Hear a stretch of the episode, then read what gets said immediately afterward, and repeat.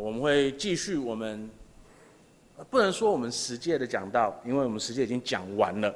嗯，可是呢，今天我们是就是十届的一个呃，那个那个书后面有一个叫后言的东西，是后言吗？还是前言跟后言，对不对？还是有一个别的东西？后记啊，就就是今天是呃那个十届的后记，然后就是出埃及记的二十章十八到二十六节。啊，我来读这段经文，弟兄姐妹们。啊，要是你有圣经的话，你可以一起看；要是你没有圣经的话，你可以用听的就可以了。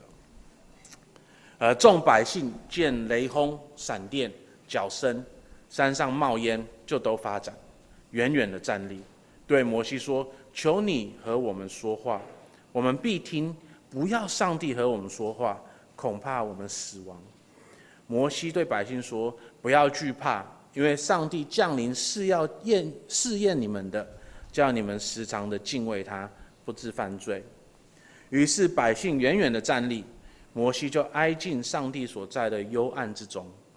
耶和华对摩西说：“你要向以色列人这样说：你们自己看见我从天上和你们说话了。你们不可做什么神像与我相配，不可为自己做金银的神像。你要为我筑土坛，在上面以牛羊献为燔祭。”和和和平安祭，凡记下我名的地方，我必到那里赐福给你。你若为我筑一座石坛，不可用凿成的石头，因你在上头一动，家具就把坛污秽了。你上我的坛，不可用台阶，免得露出你的下体来。这是神完美的，然后他启示于我们的话语。那在呃，我们这一年，我们来到了十二月了，代表说我们花了十一月的时间，呃，来看，嗯、就是神的十诫。所以第一次呢，我们讲了前言，然后十诫，然后这一次呢是后记。我们每一个月来做这件事情，我们每一个月一起来，呃，擘饼，然后领这个杯。然后我们坐在西乃山下面，跟主耶稣基督、耶和华的子民，在三千年前以前做的事情是一样的。我们期待神的诫命来到我们之间，我们跟着他们一起看到了神要求他的子民的生活应该是什么样子的。他让我们知道说，他与他的子民所立的约的内容。是什么样子的？我们对他的责任是什么样子的？我们从一开始就看到了说，这个十诫，嗯，这个约不是为了让我们得救而给我们的约，而是我们已经得救了，所以神给了我们这个约，让我们知道说，在这个约里面的子民们，我们的生活应该是什么样子？我们要怎么样子都去回应神给我们的救恩。所以呢，我们被神拯救出来以后，我们对他的责任是什么呢？第一诫，我是耶和华你的神，从今把你从埃及地、从为奴之家领出来，除我以外，不可有别的神。第二诫，不可为自己做偶像，也不可做天上、地下和地底下水中各物的形象，不可跪拜他们，也不可侍奉他们，因为我耶和华你们的神是忌邪的神。恨恶我的，我必追讨他们的罪，从父亲到儿子，直到三四代；爱我和遵守我诫命的，我必向他们施慈爱，直到千代。第三戒，不可妄称耶和华你神的名，因为妄称耶和华的名的，耶和华必不以他为无罪的。第四戒，要纪念安息日，守为圣日，六日要劳碌，做你一切的工作，但第七日是耶和华你的神的安息日。这一日，你和你的儿女、你的仆婢和牲畜，也以及住在你城里的寄居者，不可做任何的工，因为耶和华在六日之内造天地海和其中的万物万物，然后第七日就歇息了。所以耶和华他赐福安息日，定为圣日。第五戒，要孝敬父母，使你在耶和华你的神赐给你的地上得享长寿。第六戒不可杀人，第七戒不可奸淫，第八戒不可偷盗，第九戒不可做假见证陷害你的邻舍，第十戒不可贪爱你邻舍的房屋，不可贪爱你邻舍的妻子、仆婢、牛驴、驴和他的任何的东西。我们在这十一个月里面，我们看到了，就是神他给他的子民的诫命的约的内容。那要是你来了这里这十一个月，你十一个月都听到了这个讯息，可是你现在还不是基督徒的话，你听了神的这些诫命的时候，你的反应是什么呢？你有敬畏他吗？你有看到说他要求人的道德标准，第一个是完美的、无限高的，可是你有看到说，事实上就是有守住这些诫命的话，对我们来说也是一个好的事情吗？还是说你就是听听就过了就算了呢？那要是今天你是基督徒的话，你这十一个月来已经面对了神的圣洁的诫命了这么久了，你有被挑战说，原来我们基督徒的生命、我们的伦理是应该是这个样子的吗？你有被挑战说，我们遇到了。这么严谨的，可是又是完美的诫命，那我们对这个诫命的反应是什么呢？我们是不想守，还是我们是乐意的去守？那当我们被挑战的时候，我我们看到这个诫命的时候，我们的反应是：哦，我做的很好，我通通都做到了，还是我们再一次的被提醒到说，我们是做不到的？我们只有在主耶稣基督里面，才可能。完成这个约的这个条例，我们只有因为相信他，这个约才可能被满足。我们只有在他里面，我们才不会被判为说是叛逆的罪恶之人，而是一个顺服的完美的儿子或女儿呢？我们有没有在每一次的看到了这个约的时候，我们再一次的转向主耶稣基督，然后感谢他说：“主啊。”要不是你，我必是一个死人。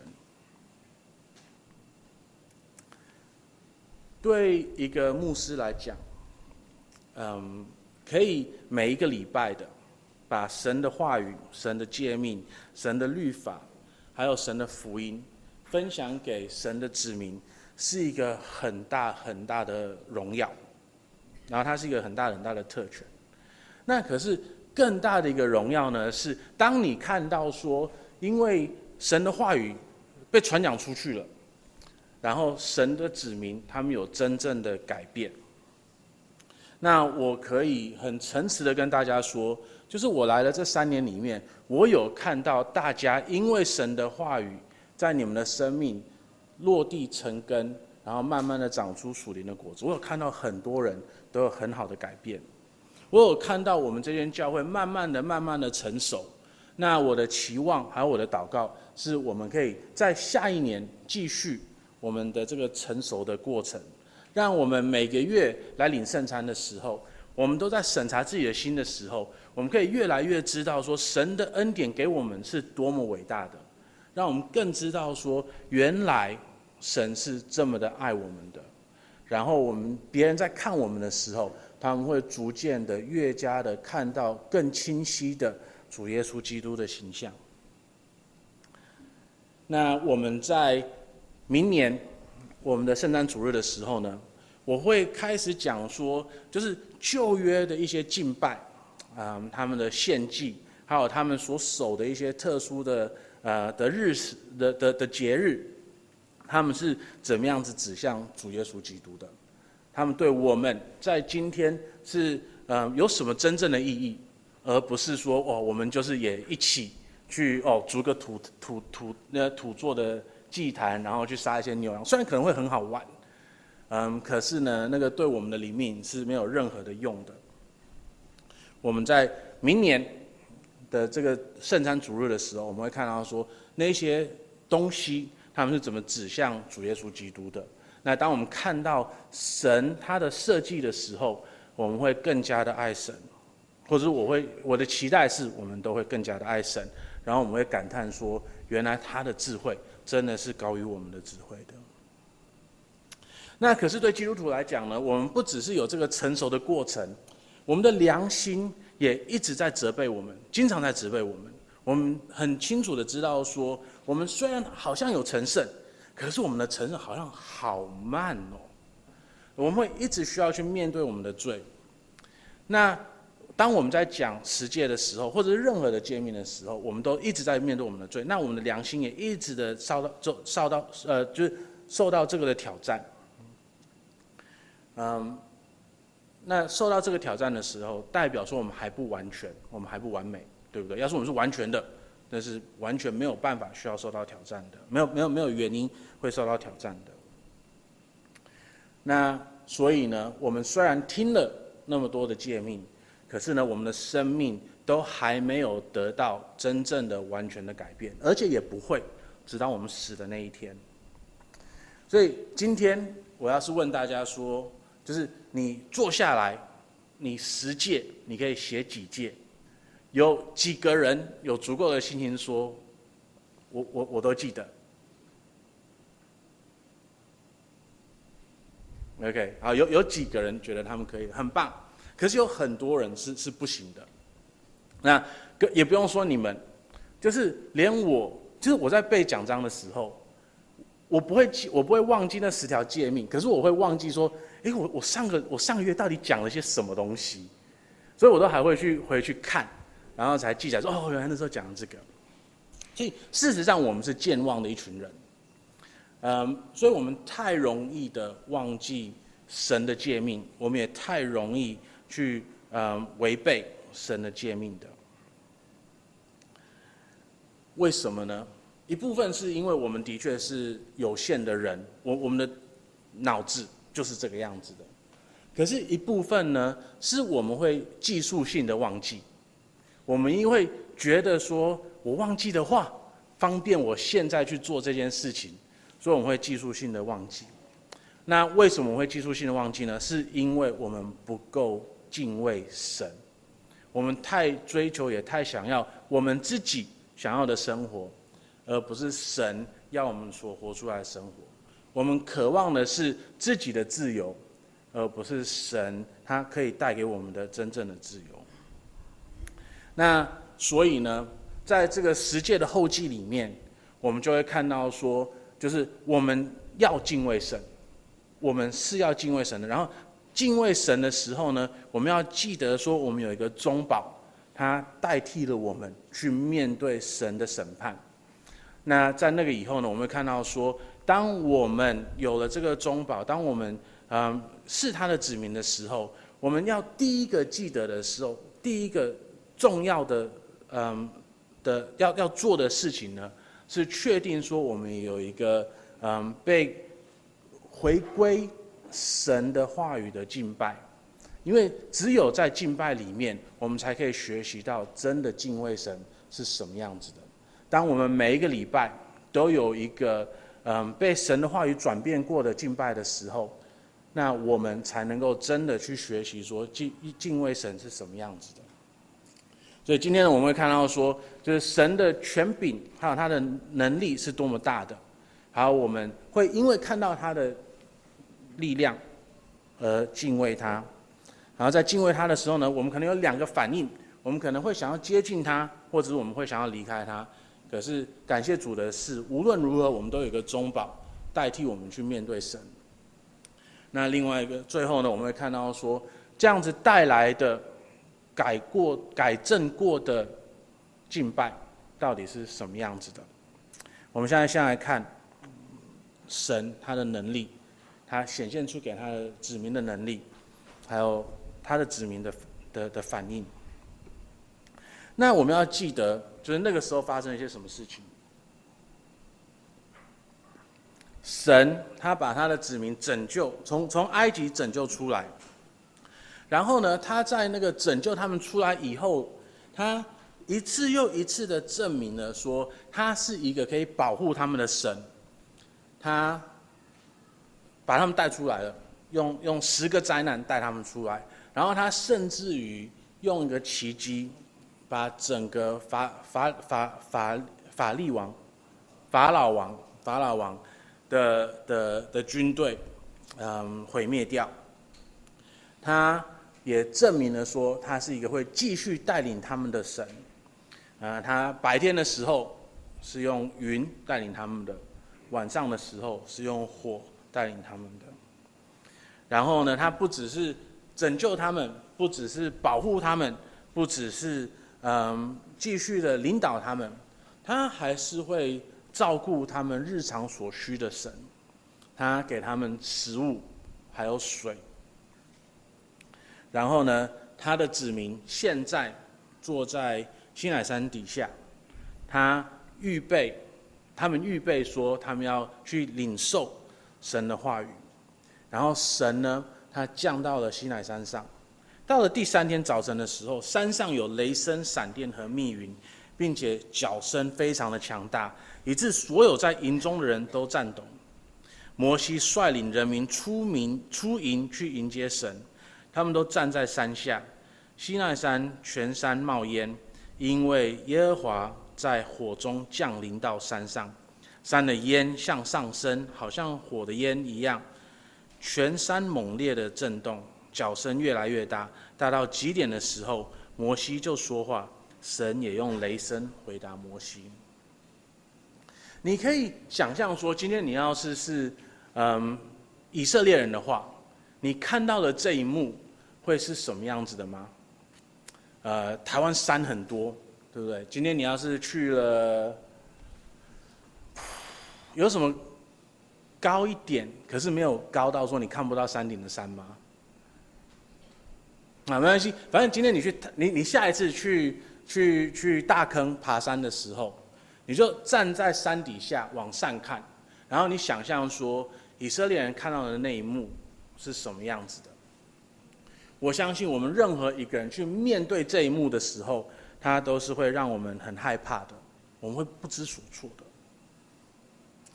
那当然有一些人，他们会说，今天要是神也用同样的方法，把他的能力展现给我看的话，我也会相信他，我也会敬畏他。可是呢，历史。还有人类的基本反应，不是这样子跟我们说的。因为你要是知道出埃及记接下来会发生什么事情的话，你就知道说，虽然以色列人看到了那一幕，可是呢，当摩西到了山上去把神的律法带回来给他们的时候，他们等不到摩西，他们的反应是什么？直接反了第一届跟第二届，对不对？他们也没有那么的相信。然后，对我们来说呢，我们真的认为说我们跟以色列人不一样吗？我们是一样的。所以今天你要是不想要相信的话，就算神真的行了一个很大的奇迹在你的身上的话，你也是不会真的相信的。更何况神真的已经把一个更大的奇迹显现出来给我们的，因为他在山上。讲他的话语的时候，他是要启示给人，他要让神人知道说他是一位什么样子的神，然后他对我们的期待是什么样子的。那他那个时候需要这样子用用这种显现他的大能来做这件事情的时候，是因为以色列人在那个时候他们的就是对神的认识还是很初阶的，就跟小孩子一样。所以像我刚才跟大家讲的。嗯，逸轩跟逸木，在他们成长的过程，嗯，因为因为我是一个比较 free range 的爸爸，就是我不会那么看着他们，所以呢，我们走在路上的时候，呃，我通常都会让他们就是稍微有一点自由，我会把他们抓得紧紧的这样子。那从从从很小的时候，我就会开始放他们一些自由，然后。就是无论是义轩跟义木，都会发生一件事情，而且我相信义言更会，而且可能更早会发现，会会会发生这个事情。就是呢，他们会忘了他们在路上，在在行人道上面，然后就跑啊，然后他们会跑的离我很远，那我就会看到说，哦，开开始要危险了，然后我就会需要吼他们说，停下来，stop，然后呢，那个时候，你就会看到两只小兔子，那我说过嘛，就是他们为什么会停，而不是跑得更快？是因为他们知道说我是爱他们的父亲，而不是想要害他们的怪物。所以那时候呢，神用了他极大的能力，他用展现出这个，让他们知道说他们必须要听这这些话，因为这些话非常非常非常的重要。那可是呢，当他们大了一点的时候，我就会把义轩义牧抓来，跟他们说：“哎，那个路是危险的哦，啊、你要是继续跑下去的话，你会被压扁。”变成肉饼，然后爸爸妈妈都会很很很很哀伤，等等等等等等，可以好好跟他们说。那对我们而言呢？我们已经经历了三千多年，可能更多的神的启示，神的话语明明明明的彰显在这个世界里面。嗯，我们在读神的话语的时候，我们知道他的话语是什么样子的，所以他就像一个。慈爱的爸爸把我们抓到他的膝上，好好的跟我们讲解那个那些事情到底是什么，什为什么是这个样子的？那这样子的话呢，他是不是已经展现出了更大的一个奇迹给我们呢？他更完全的、有理的解释了他要让让我们知道的一切。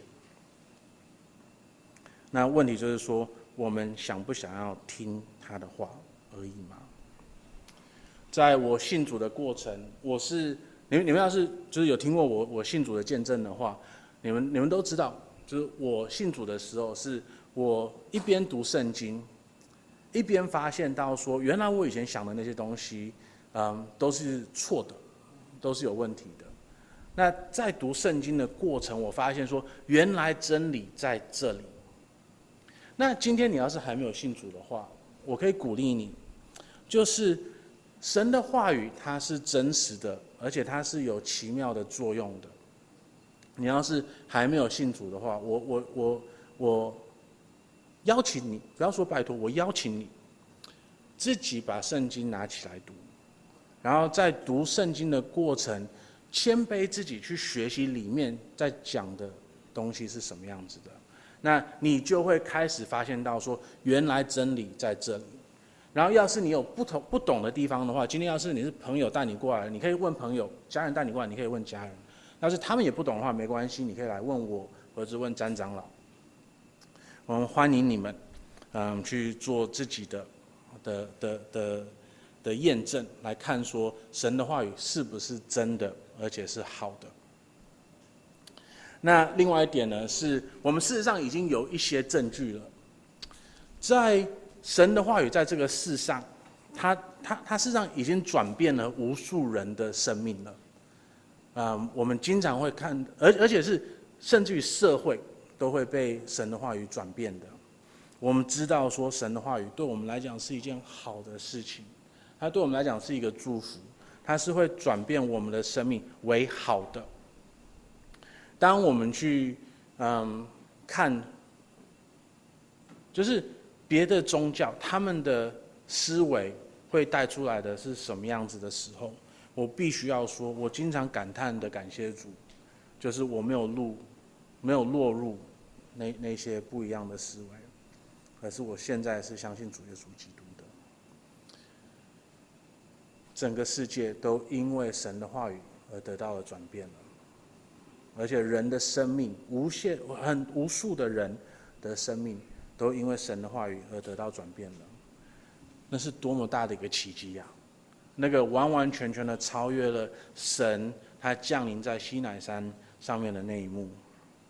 所以今天神已经向你发话了，你手中就有神的话，那你愿不愿意相信他呢？还是你想要继续的违背他呢？那当然。当我向义轩跟义牧大吼说停的时候，他们就像两只害怕的小兔子，就定在定在地上这样子。那我们有看到神的子民，他们害怕，对不对？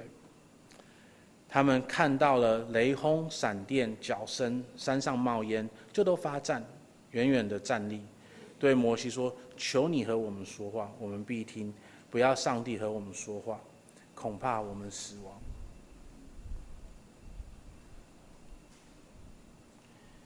神用他的巨大的能力来证明说，他要说的这些话是重要的，对我们来讲，是我们必须要遵守的。这个才是那个奇迹的重点，而不是神真的只是发挥他的能力而已。那可是呢，像我们刚才在那个小朋友那里。呃的的那一段说的，就是我们看到了这么大的能力的时候，我们可能有两种反应，我们可能逃跑，我们也可能嗯、去接受，因为他是知道我们是他是爱我们的。那摩西对百姓说：“不要惧怕，因为上帝降临是要试验你们，叫你们时常敬畏他，不致犯罪。”所以，上帝展现出那些能力出来。不是要让要推我们离开他，相反的，他是他展现出来那些能力，是为了要让我们可以学习敬敬敬畏他。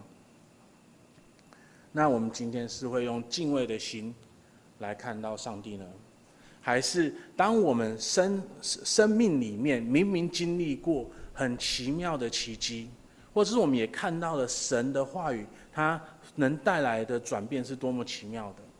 我们不愿意去敬畏他，反而是逃跑呢。那我们在呃一月的时候，我们就有看到说，就是神的律法，他在给他的子民的时候，他是因为他已经拯救了以色列人出来，而给他们律法的。那可是虽然他们是被拯救出来的一群人，他们还是不洁净的。所以呢，他们需要洁净自己才，才能够来到神的面前。那不止如此，他们虽然是有身体上面的洁净，他们的道德还有他们的心里面还是肮脏的。所以，当他们要去面对神的时候，他们是需要神的一个中保或是一个维护者。然后呢，十九章我们就看到说，摩西他那个时候要代表子神的子民上山。下山，上山下山，把神的子民带到神的面前去，代表代表他们来到神的面前。然后呢，他们呃，他他嗯、呃，成为呃神跟人之间的的中保，因为他把神的话语带给神的子民。所以他上山把神的子民带到神的面前，下山把神的话语带给神的子民。他上山下山三次，然后呢，他是在山下的时候，神开始向他的子民发话，这代表什么呢？这代表说，这神的中保也在神的话语的权柄底下的。他不是坐在山上，跟神坐在山上，然后看着下面的子民说：“哈哈，你们都要成为这个样子，我跟神在一起的。”而是他在山下一起。来领受神的话语的。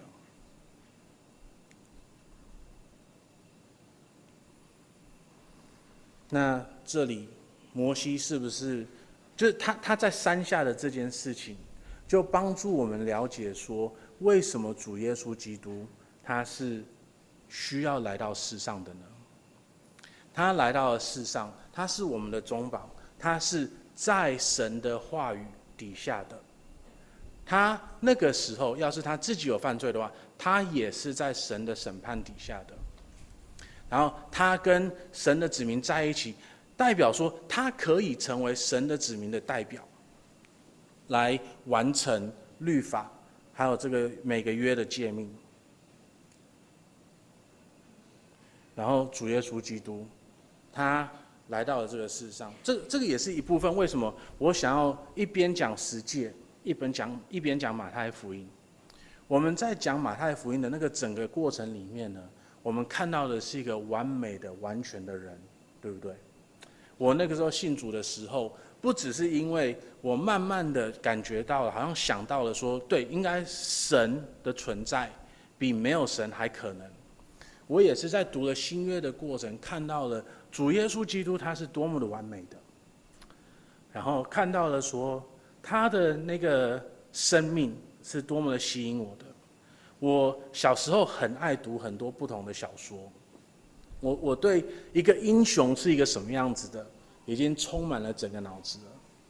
可是主耶稣基督，他胜过了我小时候读过的任何一个英雄，都还要伟大。那因为看到了主耶稣基督是那么伟大的，他是那么的好的，他甚至愿意为他的子民牺牲自己。为他的子民受到最残酷的酷刑，为他的子民被钉上十字架，为他的子民接受与神父神的的隔离，还有因为罪的审判，通通都不是他的责任，他通通都不需要做的。可是他因为爱而选择这样子做。当我看到了这些事情的时候，我就被他吸引了。当我们自己太惧怕神，摩西他扛起了去面对神的责任，就像主耶稣基督他去面对神的责任一样。那不知道大家有没有注意到一个细节？当我们在想象这一幕的时候，就是先先不要看经文。我们在想象这一幕的时候，摩西上上山去的时候，我们认为他是去一个光明的地方，还是黑暗的地方？就是要是要是经文没有跟我们讲的话，没有跟我们讲这个细节的话，我们会认为说，既然又有闪电又有火的，然后又是神呐、他去看神的时候，应该是去一个光明好的地方吧？可是经文跟我们讲说。二十一节，摩西就挨进上帝所在的幽暗之中。为什么呢？因为神他的诫命，当他降临到神的子民的身上的时候，他对我们来讲是一个极大的审判，因为我们是罪人。所以当摩西代表神的子民去看神的时候呢，他是代表着神的子民去面对神的审判的。就像当主耶稣基督他挂在十字架上面的时候，这个世界落入了一个黑暗当中，因为黑暗代表的就是神对人的审判。主耶稣基督为我们成为了我们在神的面前的中保，他把我们带到了神的面前。可是他不像摩西，因为。摩西呢，他最终是没有办法拯救以色列人的，他也没有办法拯救我们的。主耶稣基督，他所面对的审判，是真的代替了我们去面对我们原本应得的审判的。他把我们原本应得的所有的惩罚，都扛在了他自己的身上，让我们自己不需要去面对那个审判，那那个惩罚。我们不需要面对神的审判，所以在主耶稣基督里面，我们与神有一个父权的关系，一个复原的关系，然后我们也在他里面可以得到神所有的祝福，他给我们的在约里面所保证的、所应许的所有的这祝福。那因为主耶稣基督已经替我们完全完全了，完成了约里面对我们的要求。所以，我们现在呢，我们是可以在它里面活出这个约应该要有给我们的生活的，为了我们好的生活的。那这个生活它到底应该是什么样子的呢？我们在这十几次、十次的讲道里面，大家应该已经慢慢的意识到说，就是那个十诫，事实上不是一诫。二诫、三诫、四诫、五诫、六诫、七诫，而是它事实上是就是一个大诫。可是呢，我们可以看到十个条列在里面。那这个十个条列呢，基本上他们通通都是勾在一起的。你要是犯了一个，你就犯了所有的。你不可能犯奸淫，然后没有犯敬拜别的神。你不可能犯贪恋什么东西。然后没有去犯到安息，你不可能没有妄称神的名，然后没有杀人，他就就他通通都是勾在一起的，通通都是在一起的。所以呢，当摩西他再去神的面前的时候，他必须要神必须要让他知道的就是，所有的一切都从敬拜神开始，只有从敬拜神开始，第一届、第二届开始，我们才可能有一个完完全全转变的生命。那对我们来讲也是一样的，嗯，我们来到了这里。不是只是为了让我们的脑袋可以灌一些圣经的知识而已，而是我们真的来到这里，用一颗敬畏的心来面对神的话语，然后我们也用神的话语回应神，让我们可以表达出我们本来就应该有的一个感恩的心，一颗敬畏的心，一颗崇拜的心。那当然，就是那那。就是要要敬拜神的话，它一定是有内容的，所以你一定要脑子里面被灌一些什么东西。可是今天你要是来的目的只是为了要灌那些知识的话，那你事实上就没有做到你今天来原本可以真正达到的目的。你你反而少了一些东西，因为我们来敬拜，我们期待的是这些资讯不只是资讯而已。而是它带给我们一个新的心，然后也带给我们一个转变的生活。那只有在敬拜里面，真实的符合神的心意里面的的敬拜里面，我们才能够得到这个转变的生活。今天你要是只是灌了那些资讯，或者是你学了一些心理学的小技巧，或者是什么的，它没有真的改变你的心，它没有真的改变你的你你的生命。只有从敬拜开始，你的生命才能够真的得到改变。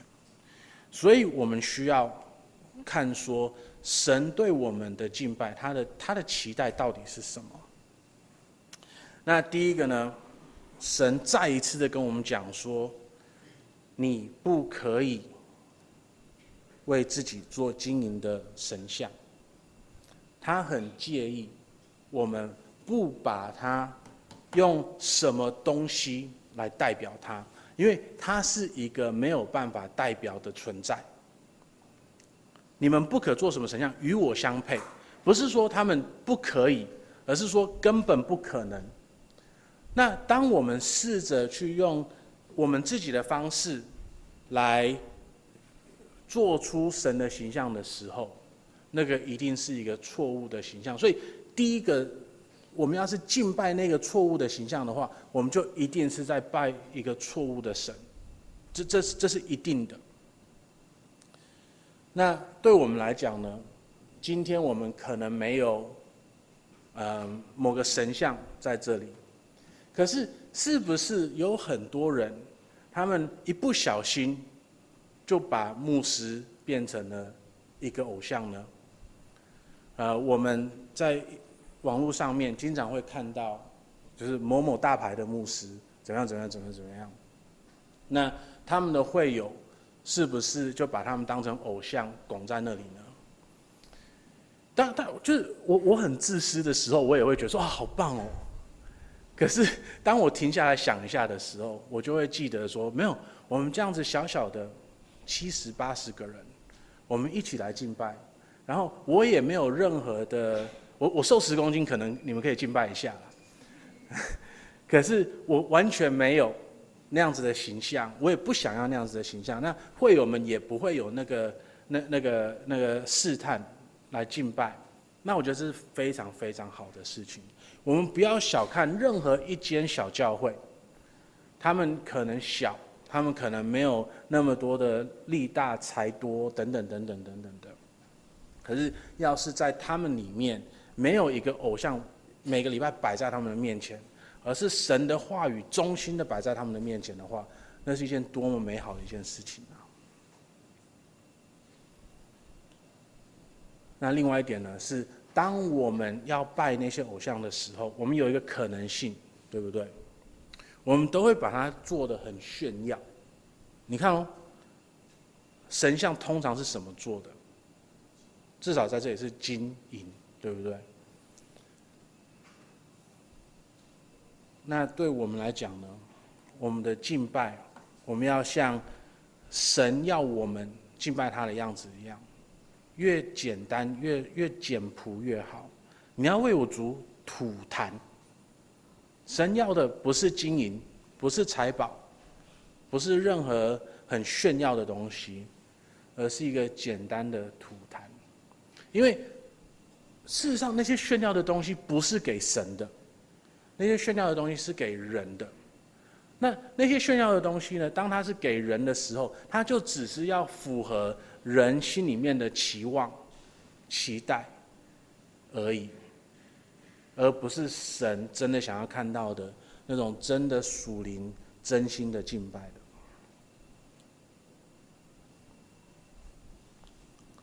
然后呢，我们要很小心的，你看哦。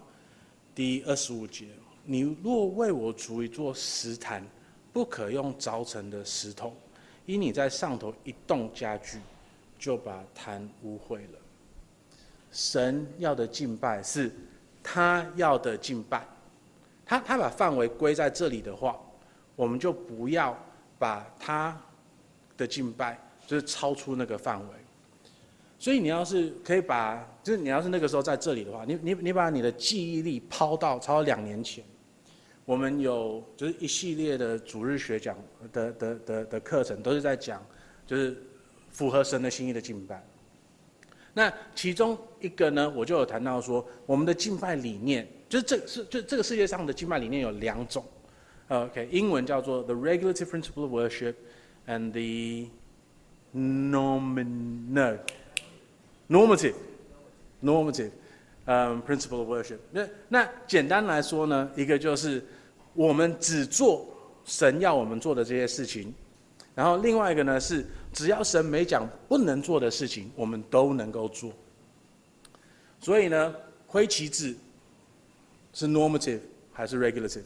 是 normative，因为神没有要我们做挥旗子的这件事情，那我们就不会做这个事情。因为我们不想要超过神他想要我们做的。你看他神他是那么在意，就是在我们的敬拜里面不可以添加任何人为他他不想要看到的元素。所以你连就是用 器具在石头上面咚一下，他都觉得太多了。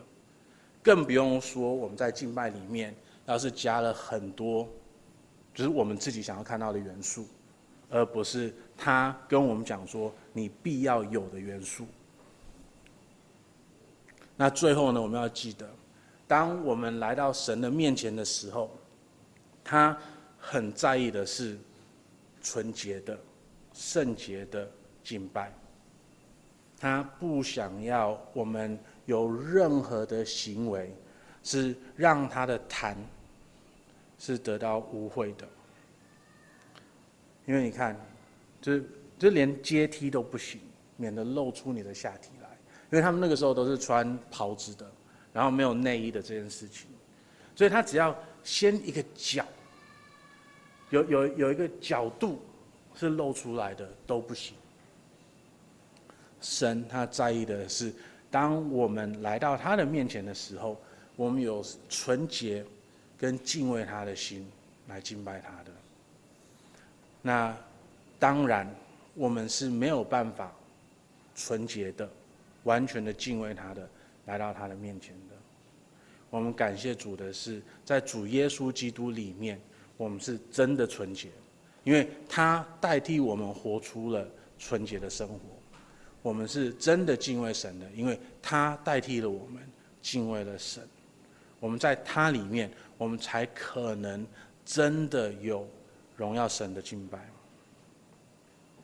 所以今天呢，你来到了教会，或者是你你你在看基督教的信仰，你你看到的只是一个，它可以让我活出一个更好的生活的一个东西的话，那你没有错。基督教的信仰，基督教的生活，的确可以让你活出一个更好的生活。可是呢，很快的你会意识到说，你是活不出来的。你要是没有好好的在主耶稣基督里面敬拜神的话，你是根本不可能活出来的。所以今天你要是今天来到了这里，你只是想要得到这些伦理的教导，或者是什么生活的小技巧，OK，你可以，可是你会发现出你活不出来。那你必须要回到我每个礼拜在讲的事情，就是你需要主耶稣基督以及他的救恩。所以呢，我们每一个礼拜来这里，我们是为了要敬拜神，我们用一颗敬畏他的而且纯洁的心，在主耶稣基督里面敬畏他又纯洁的心来敬拜他。我们每一个礼拜这样子做。我们就会慢慢的看到我们生命的转变，还有我们自己生命里面的改变。所以，这是一件多么奇妙、美妙的事情啊！我们就是随便去任何一个书局，都有一堆，就是你如何变成更好的什么书，或者情绪控制啊，等等一一堆，随便去任何一间书局都是一堆。那可是他们的教导每一次都是什么呢？更努力，你自己要更努力，你要做什么？做什么？做什么？可是我们的神今天跟我们讲，你不需要做什么，你只需要相信，然后神就会帮助你改变。多么大的一个恩典啊！多么大的一个恩典啊！让我们无论是基督徒。还是非基督徒，都可以好好的相信，牢牢的记住这个事实，然后让我们可以慢慢的看到我们自己的改变，我们家庭的改变，甚至于这个社会的改变。我们一起来低头祷告。我们的天父，我们感谢你，你的恩典是何等大的，嗯，你的圣子，他花了那么大的气力量。来到了这个世上，活出了完美的生活，为我们受死了。可是你的恩典不只是如此而已，你的恩典甚至于包括了，就是我们是无法回应这件事情，嗯的这个事实。天父啊，我们恳求你，让我们因为你的圣灵的帮助，嗯，让我们可以每一天更仰赖你，让我们可以更清楚的知道。那个福音的确是福音，而不是一个鞭策我们的方式。天父啊，恳求你，让我们真的相信你所带给我们的一切。我们答谢，奉主耶稣基督的名，阿门。